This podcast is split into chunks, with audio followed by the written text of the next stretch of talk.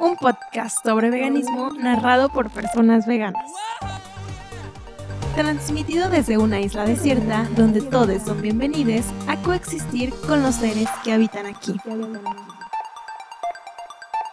Hola, ¿cómo estás? Espero que estés muy bien. Yo estoy muy feliz de tenerte en otro episodio de este podcast desde una isla desierta. Hoy me acompaña una persona que sinceramente yo admiro bastante por todo el trabajo que hace en México. Te voy a platicar un poquito de él. Él es licenciado en literatura. Él lleva siendo gerente de voluntariado de Mercy for Animals México por año y medio. Anteriormente ha realizado voluntariado con las infancias y ha realizado actividades pedagógicas. También ha hecho activismo en marchas sociales y lleva siendo vegano por tres años. Él es Felipe Lanz. ¿Cómo estás, Felipe? Bien, muchas gracias Clau, muchas gracias por las flores. Yo también te admiro mucho y te agradezco mucho estar aquí. Muchísimas gracias. Siento que vamos a, platicar bastantito de, de esta asociación. Eh, pues me gustaría empezar por ahí, ¿no? ¿Qué es Mercy for Animals? Sé que tiene presencia en muchos países. Es una asociación internacional. Así es, es una organización global, se fundó en Estados Unidos, pero ya tiene presencia en Estados Unidos. En México hay cierto trabajo en otros países de Latinoamérica, también tiene una presencia muy fuerte en Brasil, en India y estamos en constante expansión. Ahorita hay planes de expansión en Asia por el número de animales afectados.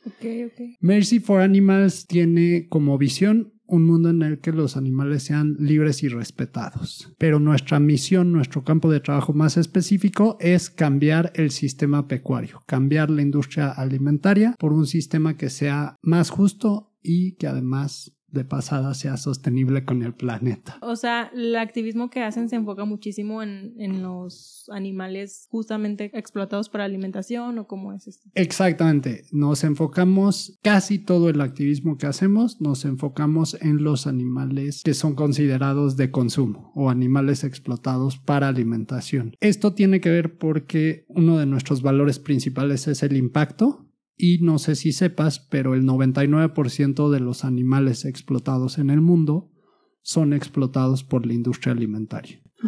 Solamente el 1% es explotado por todas las demás industrias, cosmética, Entretenimiento. entretenimiento, experimentación, etc. Creemos que todas las luchas son necesarias, todas son importantes y todas aportan muchísimo y tenemos una perspectiva antiespecista de no explotar a los animales. Sin embargo, nos enfocamos en el impacto, en ayudar a la mayor cantidad de vidas. Total, y bueno, es que sí es muy impactante esto del 99%, pero también tiene todo el sentido de que pues las personas comemos varias veces al día, ¿no? O la alimentación está muy presente en algunos países se consumen muchísimos animales, entonces creo que sí. O sea, sí, muy impactante el 99%. Y tiene sentido y al mismo tiempo es desproporcionado, porque somos entre 7 miles de millones de personas y solamente en tierra se explotan y se matan alrededor de 70 miles de millones de animales, solamente en tierra. Si contamos los animales explotados y matados eh,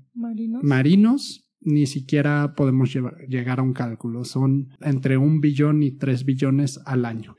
Entonces, aunque sea también este hábito tan común, esta necesidad primaria común básica, es desproporcionado el nivel. Estamos hablando que solamente en tierra es alrededor de 10 a 1 por año que, son explotados y matados. Y esto es solamente en promedio, sin considerar que las clases de mayor capacidad adquisitiva son probablemente las que más financian esto sí hay una relación totalmente directa entre el consumo de animales en los países que son contienen mayor capacidad adquisitiva a los que no tanto, que no tienen acceso a estos alimentos, ¿no? Pero sí son muchísimos. O sea, digo como consumimos varias veces al día, hay países que los consumen muchísimo más y hay países que los consumen menos, pero aún así es bastante. Aún así es bastante. Y mm, el veganismo es por y para los animales, pero también inciden muchas otras causas sociales y en países de menos desarrollo, por así decirlo, o en países que han sido históricamente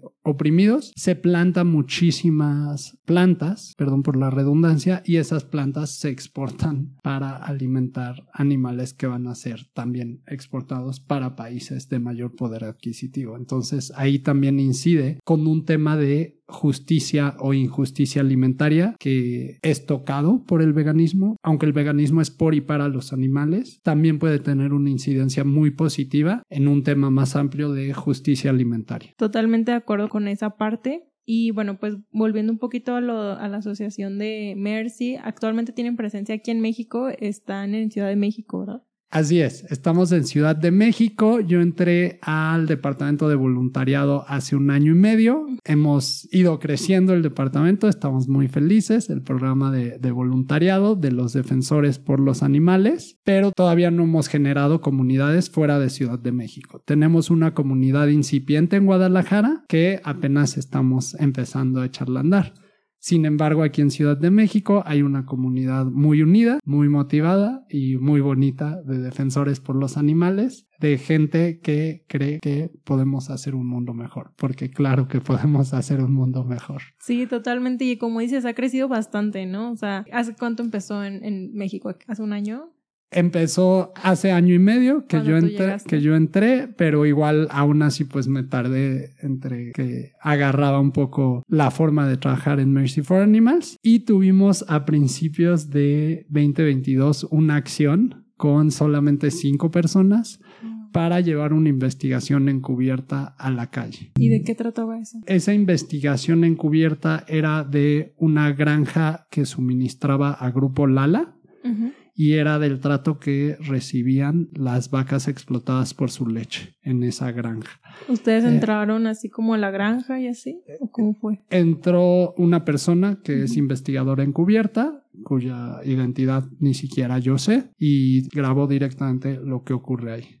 En el lado que a mí me tocó como gerente de voluntariado fue llevar esa investigación a la calle pero lo que te platicaba es que solamente éramos cuatro personas en esa acción. Afortunadamente, conforme ha, ido creciendo este programa de voluntariado, se han ido sumando muchas más personas. ¿Por qué? Porque tenemos el mismo objetivo, que es un mundo en el que los animales sean respetados. Sí, qué chido. Yo hace poquito vi cuando compartiste en tus historias que había como, hubo una acción. Donde había muchísimas personas que me comentaste que habían venido como de otros países. Se ve muy chido, pues, el tema de tanta gente reunida haciendo como, hicieron alguna protesta o algo así, ¿verdad?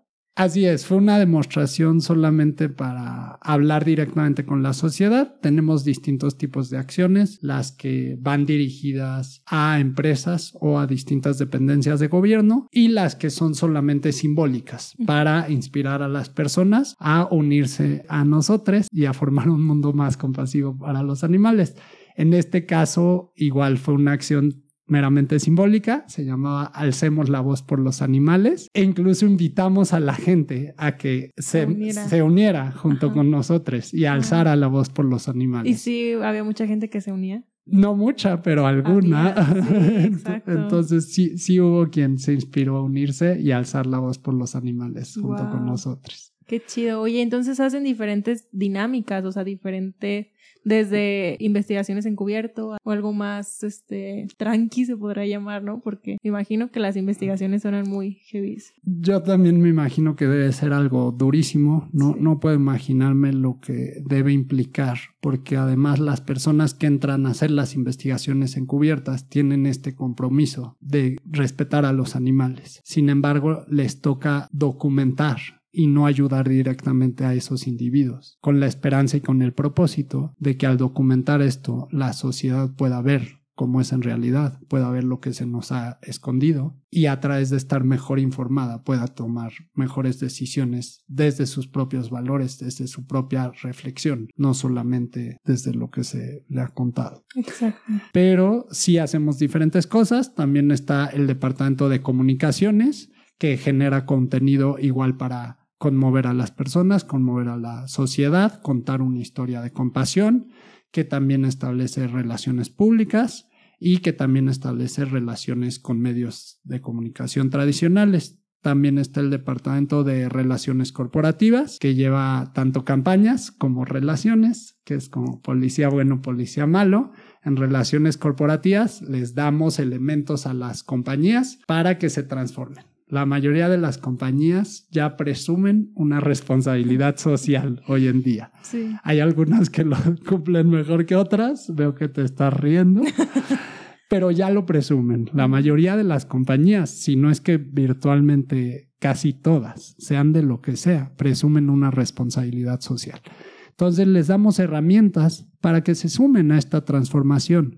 No se trata de que sean ellas el problema cuando pueden ser parte de la solución, sobre todo por la gran responsabilidad que tienen para formar un mundo mejor. Entonces, Queremos ayudarles, queremos darles herramientas. Sin embargo, a veces pues no cumplen con compromisos que han prometido, incluso a sus clientes, no solamente personas veganas, incluso a la sociedad en general. Entonces les echamos un empujoncito con campañas corporativas. Y ahí yo trabajo muy de la mano desde voluntariado porque somos ese músculo que apoya campañas corporativas para darle un empujoncito a, las empresas. Eso es como, por ejemplo, lo, lo que hace poco vi de que alguna empresa utilizaba huevos de gallina y ustedes estaban protestando contra eso, de, huevos de gallina enjaulada. Exactamente. Es esta empresa mediana que se llama Justo, un supermercado digital, que primero había declarado que se iban a comprometer a utilizar huevos de gallinas que fueran libres de jaulas. No lo cumplieron. Después su, sitio en Brasil subió un compromiso y después lo bajaron, como que han tenido respuestas ambiguas.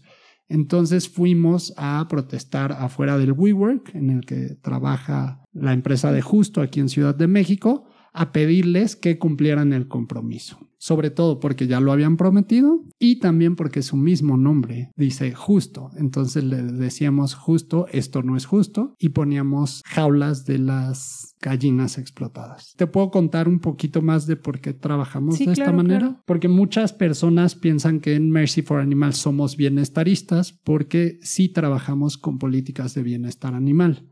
Sin embargo, trabajamos con políticas de bienestar animal para llegar a este mundo en el que los animales sean respetados. Si hoy en día solamente les pedimos a las empresas que dejen de explotar a los animales, lo más probable es que no lo hagan, porque ni siquiera sabrían cómo hacerlo y ni siquiera sabrían qué pasos seguir. Entonces, con este tipo de políticas, no solamente se reduce de manera enorme el sufrimiento que va a haber en estas gallinas, van a seguir siendo explotadas, pero van a poder gozar algunos de los criterios de bienestar.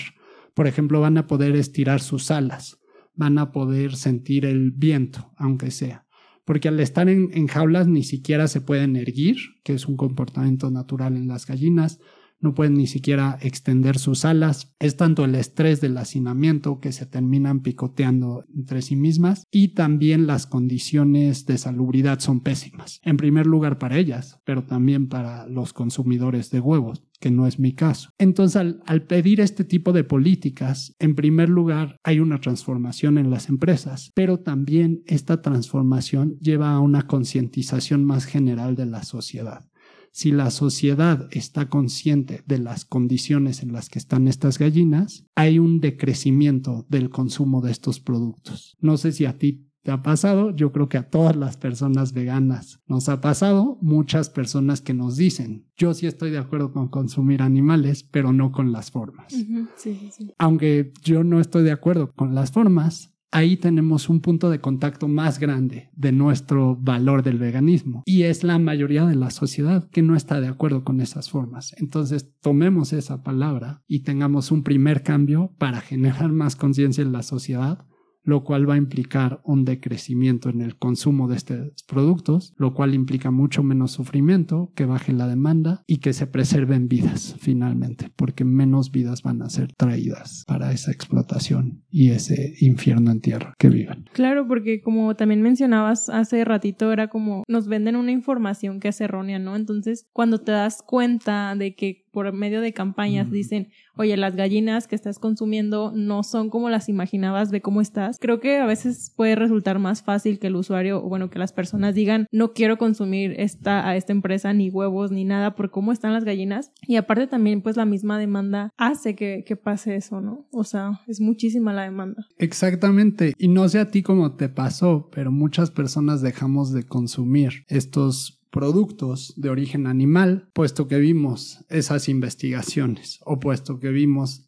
alguna desinformación. ¿Tuviste algo así? ¿Hiciste el cambio? Sí, yo vi videos terribles, como son la mayoría, porque vivimos en un país industrializado, en la industria alimentaria. La mayoría de los productos animales, ya sean carne, huevo, leche, se producen a través de la industria, no de una granjita supuestamente feliz con pastizales. Sí. Entonces, pues sí, vi estos videos, que son la mayoría, y, y decidí dejar. Entonces, pues eso es lo que queremos promover, tanto con las investigaciones como con campañas corporativas. Sí, un cambio en, en las empresas, pero también una concientización mucho más amplia a la sociedad, porque las personas veganas hoy en día somos poquitas, pero la mayoría de las personas ni siquiera está de acuerdo con esas condiciones en las que se tratan los animales, aunque no sean veganas. Es como las corridas de toros, ¿no? O sea, muchísima gente está en contra de las corridas, pero cuando ya les cuestiones como el consumo, quizás ya lo ven como un paso más difícil, pero están en contra de las corridas por el maltrato, por el sufrimiento, etc. Quizás es porque piensan que las corridas de toros es un tema de placer y la comida es un tema de necesidad, porque aún no se ha difundido tan generalizado que podemos vivir perfectamente con una alimentación a base de plantas teniendo vidas sanas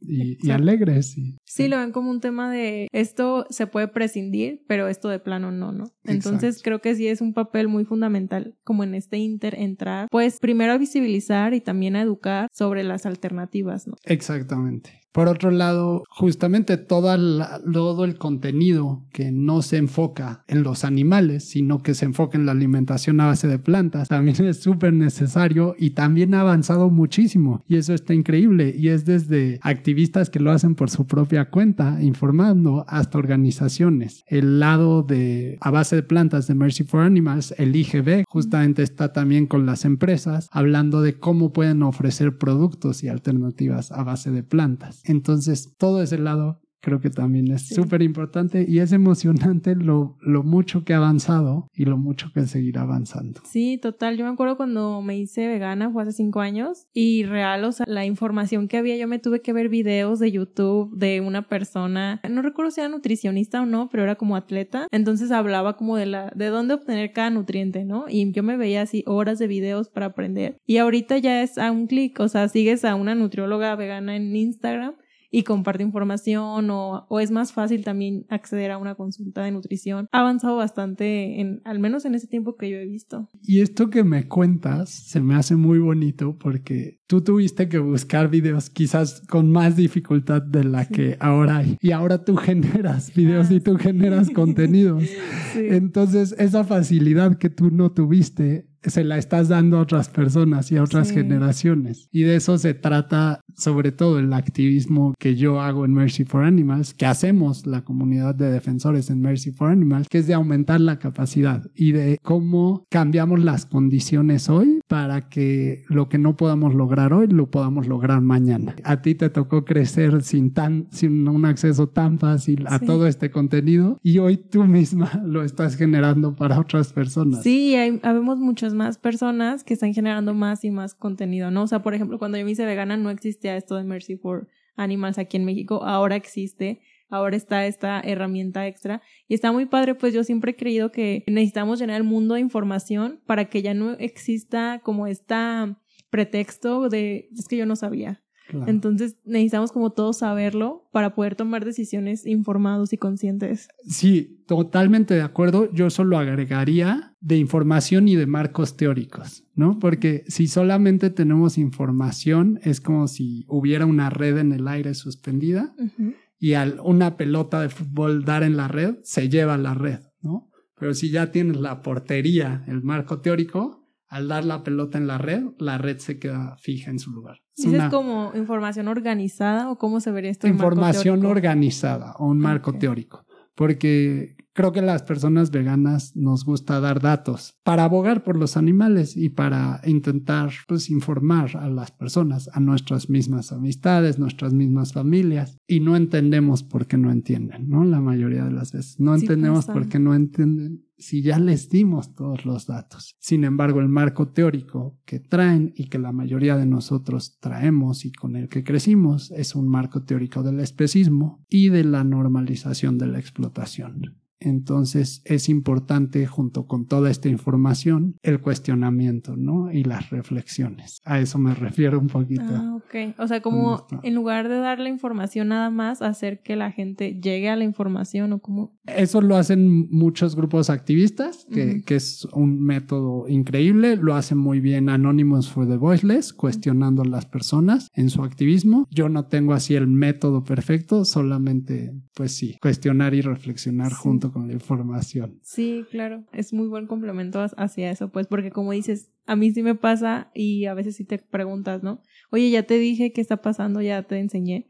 ¿Por qué no haces un cambio? Pero sí, sí, sí. Y volviendo al tema de los departamentos en Mercy for the Animals, nos platicaste un poco de cómo era lo de los demás. Hablando de los voluntariados específicamente, cómo se desarrolla, cómo se conforma exactamente. Claro que sí. Eh, muchas gracias por esa pregunta. El activismo que hacemos en Mercy for Animals es sobre todo enfocado en formar un movimiento. Es lo que te decía hace rato. Cómo cambiamos las condiciones para que el día de mañana podamos lograr lo que no podemos lograr hoy. Entonces, lo que más me enfoco yo es en formar un movimiento de activistas. Una comunidad grande, una comunidad fuerte y una comunidad muy solidaria que se apoya a sí misma y que también apoye otras formas de actuar dentro del veganismo, porque todas las personas dentro del veganismo queremos lo mismo. Entonces, a lo que más nos enfocamos es a formar una comunidad. Te contaba hace rato que empezamos esta acción con cinco personas en la calle y cerramos 2022 con 30 personas en la calle. Entonces, pues sí ha habido un crecimiento.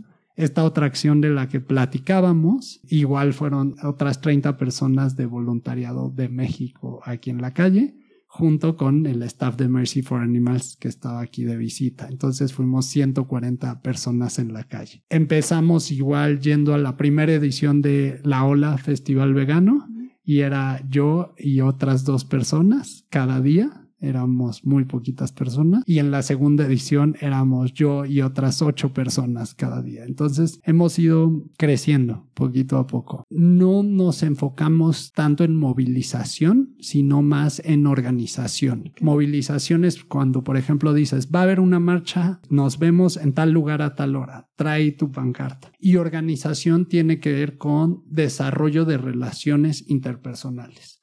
Genuinamente conectar con las personas, establecer relaciones y retarlas a desarrollarse y a desarrollar a más activistas. Entonces es a través de un desarrollo del liderazgo y de un desarrollo de capacidades. Yo tengo relaciones de amistad con las personas de voluntariado de Mercy for Animals y algo muy chistoso es que la mayoría de las personas me dicen, ah, es que yo soy una persona muy tímida. Ustedes me ven hablando mucho, pero yo soy una persona muy tímida. Pero a través del activismo estas personas se desenvuelven. Se desenvuelven. Y de eso se trata, de que seamos más personas, pero también cada persona con más capacidades. Y de que si yo doy un entrenamiento el día de hoy, las personas que recibieron el entrenamiento puedan dar ese entrenamiento el día de mañana, para que formemos un grupo de personas preocupadas por los animales mucho más grande del que hay hoy. Y es algo que está creciendo, es algo que ha ido creciendo muchísimo, entonces tenemos toda la esperanza, no, no esperanza como algo ingenuo y abstracto, sino esperanza como algo estratégico. Y lo vamos a lograr, solamente es cuestión de tiempo y el truco es cómo hacemos que sea menos tiempo en lugar de más,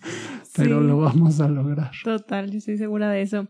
Oye, mencionas de crecimiento en cuanto a cantidad, pero también me suena como un crecimiento en cuanto a personal, ¿no? O sea, mencionaste algo como de algún curso o algo así. Sí, he dado, doy la orientación para participar en Mercy for Animals pero también doy talleres. Hay un taller que me gusta mucho, es un taller basado en un modelo que se llama Los cuatro roles en los movimientos sociales, Básicamente lo que dice ese modelo es que hay muchas formas de activismo, que ninguna es suficiente por sí misma y, todas son complementarias y todas son necesarias. Entonces la idea es que si yo doy ese taller, las personas que lo tomen tengan herramientas para activar de manera más eficiente a lo largo de su vida o que estas herramientas les sirvan también fuera del activismo. Por ejemplo, cuando yo entreno a defensores para que den orientaciones, como un entrenamiento para entrenadores, están desarrollando habilidades de hablar en público que les pueden servir en todos los ámbitos de su vida. Entonces, pues de eso se trata, de, desarrollar herramientas y Crecimiento como hacia arriba personalmente y hacia los lados en cuanto a cantidad, ¿no? Exactamente. Oye, eso me llamó la atención, los cuatro pilares del activismo mencionaste. Los cuatro roles en los movimientos sociales es un modelo de Bill Moyer y George Lakey que son dos activistas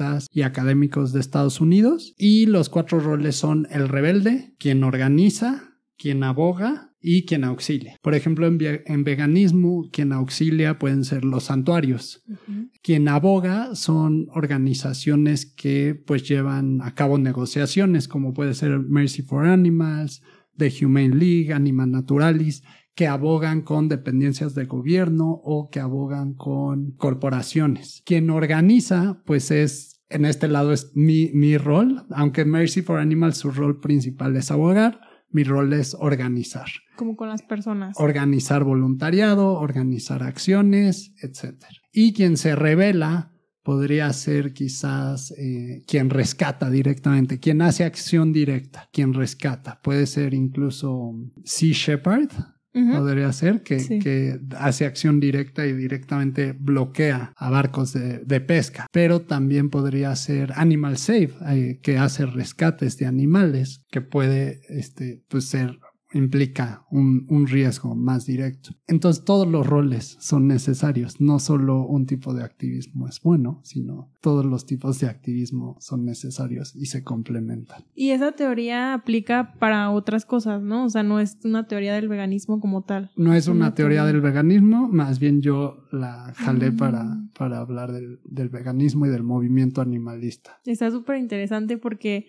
yo creí algo, pero no le había puesto un nombre como tal. Yo sí considero que todas las personas que en algún, en algún punto estamos haciendo algo, estamos avanzando como paralelamente, ¿no? Y llegando al mismo punto. O sea, por ejemplo, eso de que hay organizaciones que están pidiendo leyes para, de protección y para los animales, es muy valioso y que ellos estén haciendo eso porque es su especialidad.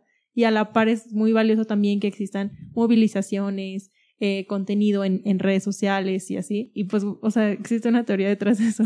Y por mencionar solo algunas, ¿no? La gente que hace sus supermercados digitales a base de plantas también es una gran forma. Los restaurantes, los festivales, los santuarios, los rescatistas, quienes hacen leyes, quienes hacen comunidad. Todo es muy necesario. Como tú dices, ahí vamos empujando paralelamente para, para lograr esos cambios. Sí, total, qué chido. Bueno, me llamó mucho la atención y qué padre que exista esa teoría que lo respalda. Sí, pues, pues a mí me gusta esta frase que dice que todos los modelos son falsos, pero algunos son útiles.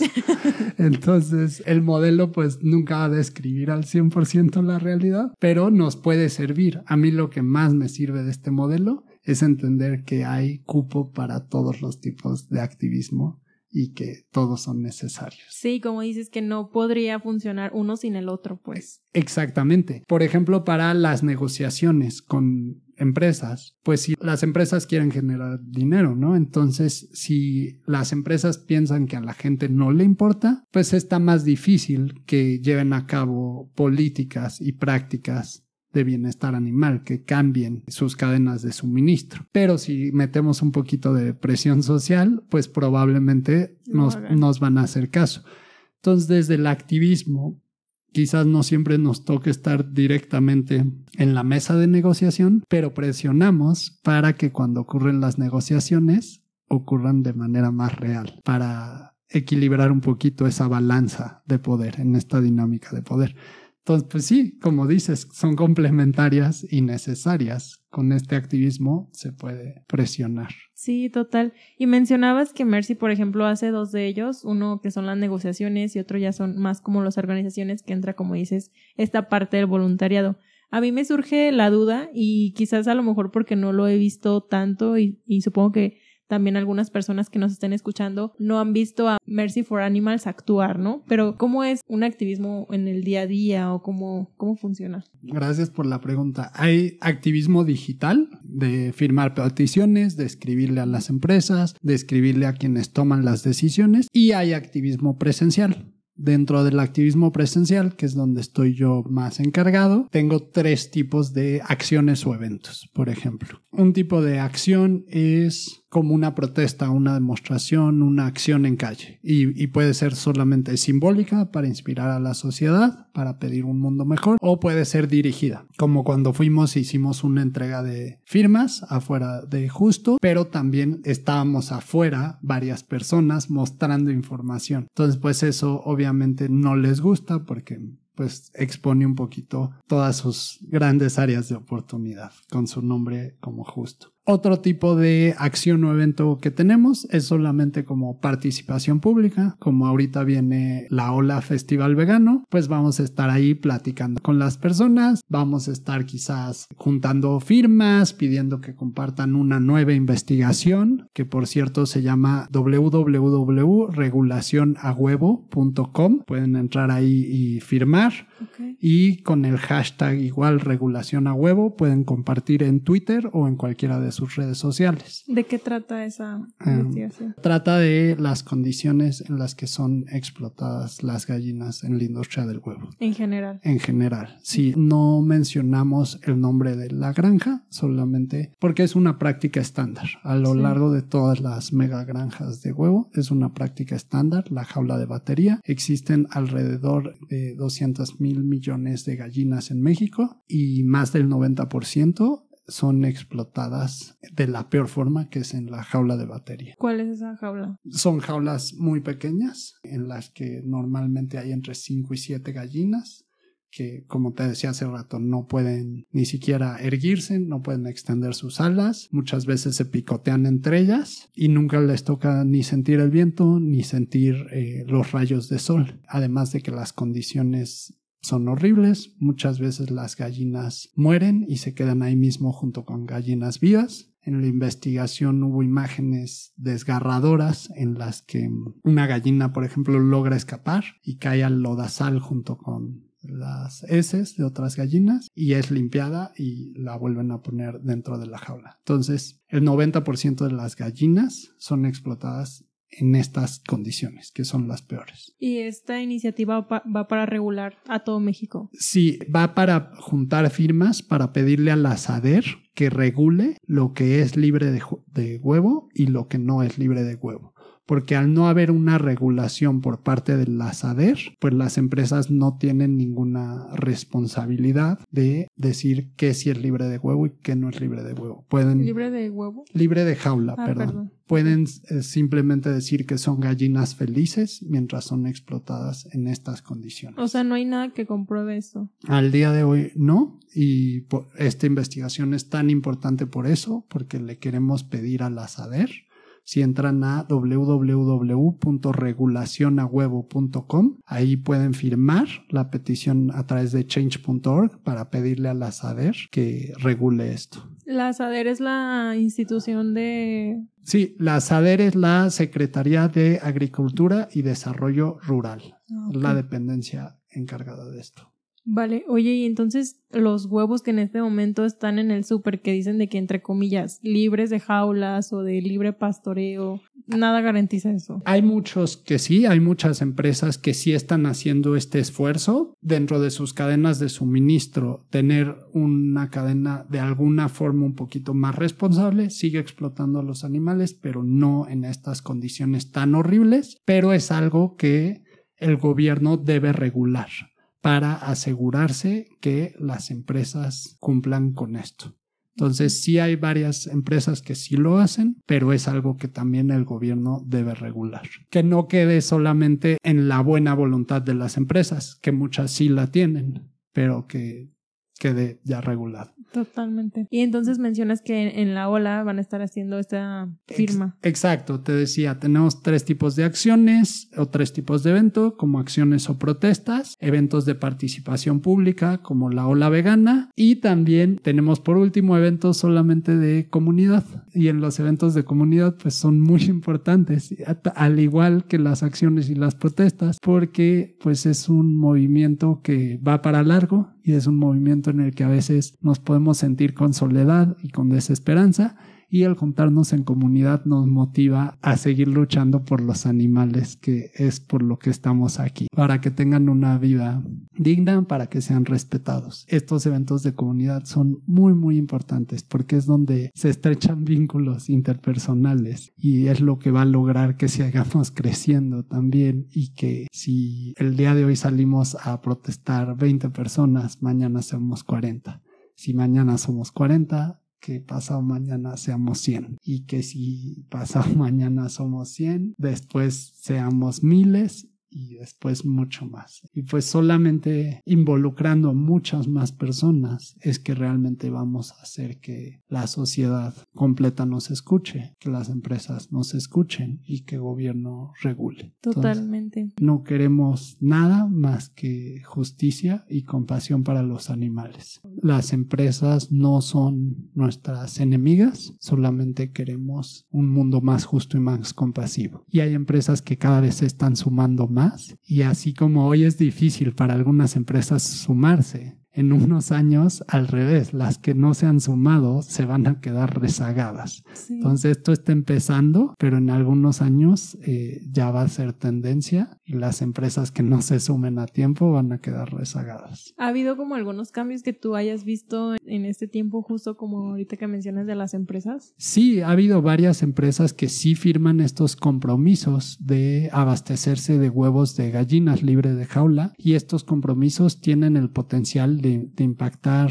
miles o millones de vidas. Entonces sí es muy importante eso. También a nivel nacional se están discutiendo muchas cosas ahorita en México muy importantes. En Hidalgo, por ejemplo, los animales ya fueron declarados seres sintientes en el estado de Hidalgo. También el año pasado buscamos con la campaña, nos sumamos a una iniciativa, no, no la creamos ni la lideramos nosotros, pero nos sumamos a una iniciativa que buscaba que mandaran a él la elefanta a un santuario con base en un amparo en la constitución de la Ciudad de México. Entonces, solo por decir algunos ejemplos, ah, se detuvieron las corridas de toro. Entonces, están pasando cosas muy interesantes a nivel de leyes, a nivel de empresas y a nivel de sociedad. Y tienen que seguir pasando cosas interesantes en esos tres pilares, sociedad, empresas y gobierno. Y sí, como te decía, va a suceder. La, la cuestión es solamente cómo hacerlo antes en lugar de después, pero va a suceder. Sí, total, eventualmente va a pasar, pero como dices, cómo llegamos antes a ese resultado, ¿no? Creo que esa visibilización que hacen con las sociedades es muy importante yo creo, por ejemplo, que los gobiernos, las leyes, pues son este reflejo de la sociedad, del cambio de mentalidad. Y llegar a las sociedades, mostrarles la información, es muy importante para que eventualmente hagamos esa presión hacia, hacia los cambios más estructurales, pues. Exacto, no, no es que sean luchas separadas, sino como decías hace rato, son luchas paralelas y cuando hay iniciativas de, leyes hay que acompañar con esta movilización social, con esta movilización de, de personas para que se nos escuche, para que se nos tome realmente en cuenta. Entonces es muy poderoso el unirse como sociedad y el unirse como comunidad por un bien mayor podemos ser personas de muy distintos intereses, pero tenemos un objetivo en común y ese objetivo en común nos lleva más allá de nuestras diferencias. Y como mencionabas de la comunidad, o sea, qué importante es crearlas para saber que no estás solo, ¿no? Luego está mucho como muy mencionado que las personas veganas luego se sienten solas o que se, sienten desmotivadas por esa razón, pero pues existen esas comunidades que refuerzan que existimos más personas en la misma lucha. Así es, y en Mercy for Animals es una comunidad muy bonita, de verdad, me, me llena el corazón de, de esperanza en que, y de certeza en que vamos a cambiar el mundo para los animales, pero también hay muchísimas comunidades muy bonitas, no solo en Mercy for Animals, hay muchísimas comunidades de veganismo muy bonitas. Entonces no hay nada mejor que acercarse a esas comunidades, activar por los animales y en otro tipo de espacios también solamente pasarla bien y acompañarnos. Sí, total. Oye, si alguna persona se interesó como por esto que estamos mencionando o quiere ser como parte del voluntariado, ¿cuál es como la dinámica o la... Sí, puede entrar a la página de Mercy for Animals, a la sección de Involúcrate y registrarse ahí. O también puede directamente a mí mandarme un WhatsApp al 55486 10910. Va. 55486 Con mucho gusto yo les contestaré. A veces me tardo un poquito en, en involucrarles, pero sí estoy atento a eso. Sí, le, doy seguimiento, eso lo prometo, lo prometo. Muy bien, pues bueno, este, dejo el número y, y cómo es, o sea, tú los invitas a las siguientes reuniones, a las siguientes activaciones. Normalmente les invito primero una orientación para que entiendan la forma de trabajar de Mercy for Animals, porque como platicábamos al principio, hay muchas personas que quieren ayudar a los animales y hay muchas formas distintas de hacerlo. Entonces puede haber quien quiera tal vez rescatar perritos, lo cual está muy bien querer rescatar perros, pero no hacemos mm. eso directamente en Mercy for Animals. Entonces, primero queremos como alinear un poquito las expectativas, pero con muchísimo gusto eh, son bienvenidas a activar junto con nosotros, a defender a los animales y alzar la voz por los animales. Qué chido. Sí, qué chido porque como mencionas, ¿no? O sea, existen muchas formas de ayudar, pero pues solamente ver como que lo que vas a encontrar en esta organización se alinea justamente con lo que tú estás buscando. Exacto. Y pues eso es clave para para cualquier tipo de activismo, encontrar a tu gente. Sí, qué chido. Entonces, actualmente están en Ciudad de México. Actualmente en Ciudad de México tenemos una comunidad que está comenzando en Guadalajara y este año queremos hacer una gira para visitar diferentes ciudades y la idea es que ya se queden líderes de esas ciudades porque tienen mejor el contexto de su propia ciudad, de su propia comunidad, que se queden líderes que sea quienes organicen en sus propias ciudades. Sí, y Entonces, planes emocionantes este año. Sí, qué padre, porque muchas veces hay personas que quieren como activar, pero como que una persona aislada no encuentra mucho cómo hacerlo y si ya existen esas organizaciones que te dan la guía, que te dan la pauta, que ya tienen como esta organización, esta estrategia, pues unirte ayudas bastante, ¿no? Exactamente, hay muchas personas que se quieren unir y solo están esperando esa comunidad, ese espacio seguro y ese apoyo. Entonces, ahí vamos. Sí, porque aparte también hacer activismo siendo persona vegana, o sea, me parece muy, muy importante. Aparte de lo que ya estás aportando con tu simple existencia, como que el siguiente paso de hacer activismo está chido, pues, o sea, si alguna persona la que nos está escuchando quiere, tiene como esta inquietud de querer hacer algo más, pues qué chido que se encuentre como con estas organizaciones como Mercy for Animals y que ya tienen como una guía. Sí, y el voluntariado es sagrado. Eh, si ustedes quieren hacer activismo, su activismo es sagrado porque están dando sus dos recursos más importantes, que son su tiempo y su energía. Y nunca me lo están dando a mí, nunca se lo están dando tampoco a Mercy for Animals ni a ninguna otra organización. Se lo están dando a una causa compartida que es algo que va más allá de cualquiera de nosotros como individuo. Qué bonito. Eh, pero es sagrado. Sí. Qué chido, qué bonito. La verdad nunca lo había visto así, pero sí, qué bonito que decidas dedicar pues tu tiempo a esto, ¿no? A esta causa que es, como me decíamos, más grande que todos los que formamos parte de ella, pues. Así es. Y pues bueno, Felipe, yo sé que tú estudiaste la licenciatura de literatura y que también te gusta mucho escribir y que nos tienes preparado un poema que hiciste. Es un honor, la verdad, entonces encantada de escucharlo. Muchas gracias. No somos pocas personas, somos pioneras. No somos minoría, somos la vanguardia. No soñamos ingenuamente, erguimos la realidad de un mejor mundo. No somos una imposición, somos liberación. No una moda, una necesidad. Lejos de ser extremistas, somos el sentido común amaneciendo. No hacemos falsas promesas, compartimos esperanza táctica. No es una opción, sino la elección repetida nos podrán ver como bienestaristas. Somos estrategas radicales. Somos amantes de los animales, abogamos por la justicia. Somos rebeldes incalzables y profesionales de la subversión. Los animales nos necesitan. Nosotros nos necesitamos. Alzamos las voces por los animales, alzamos nuestros mundos hacia la compasión. Buscamos el cambio y cambiamos. Tenemos esperanza y creamos esperanza. No inevitable, indetenible. Nuestro éxito no está garantizado, está determinado. Poder para las personas, compasión para los animales. Ay, qué bonito. Es justo como de ¿Es personal o es de enfocado en lo de Mercy for Animals? Es personal. es, personal, pero es enfocado en tu eh, labor. En mi labor y en formar una comunidad que apenas está empezando y que el día de mañana será algo gigante. algo gigante. Sí, tenlo por seguro. La verdad es que el crecimiento que, como dicen, has, tenido, o sea, es un año, es muy poquito para ver ya tantos resultados, no sé cómo decirlo, pero tantas cosas que ya puedes ver, tantas cosas que ya son palpables, ¿no? Porque el número de personas es simplemente algo, pero el número de personas que han impactado, el número de personas que han hecho un cambio gracias a todos estos voluntarios que forman parte, es como algo muy en escalera, algo muy exponencial. Claro. Y además ver en los defensores de los animales, ver su compromiso, ver su determinación. Y entonces, junto con esos resultados, también está el compromiso de esas personas que me llena de seguridad de que vamos a lograr sí, qué este mundo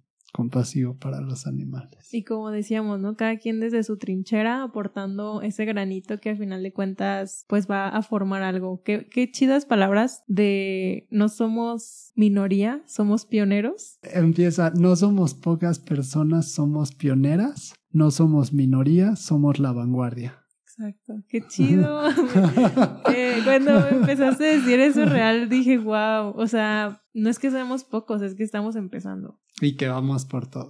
Sí, qué padre, qué padre. Qué bonito y muchas gracias por haber compartido este poema. Para ir cerrando el episodio, me gustaría que nos brindaras tu definición de veganismo, tú como persona vegana. Ok, pues a veces he escuchado que hay una discusión interna, interna, perdón, entre si el veganismo debe ser por justicia o por amor, y yo solamente creo que el veganismo es por justicia y por amor. Eso es todo.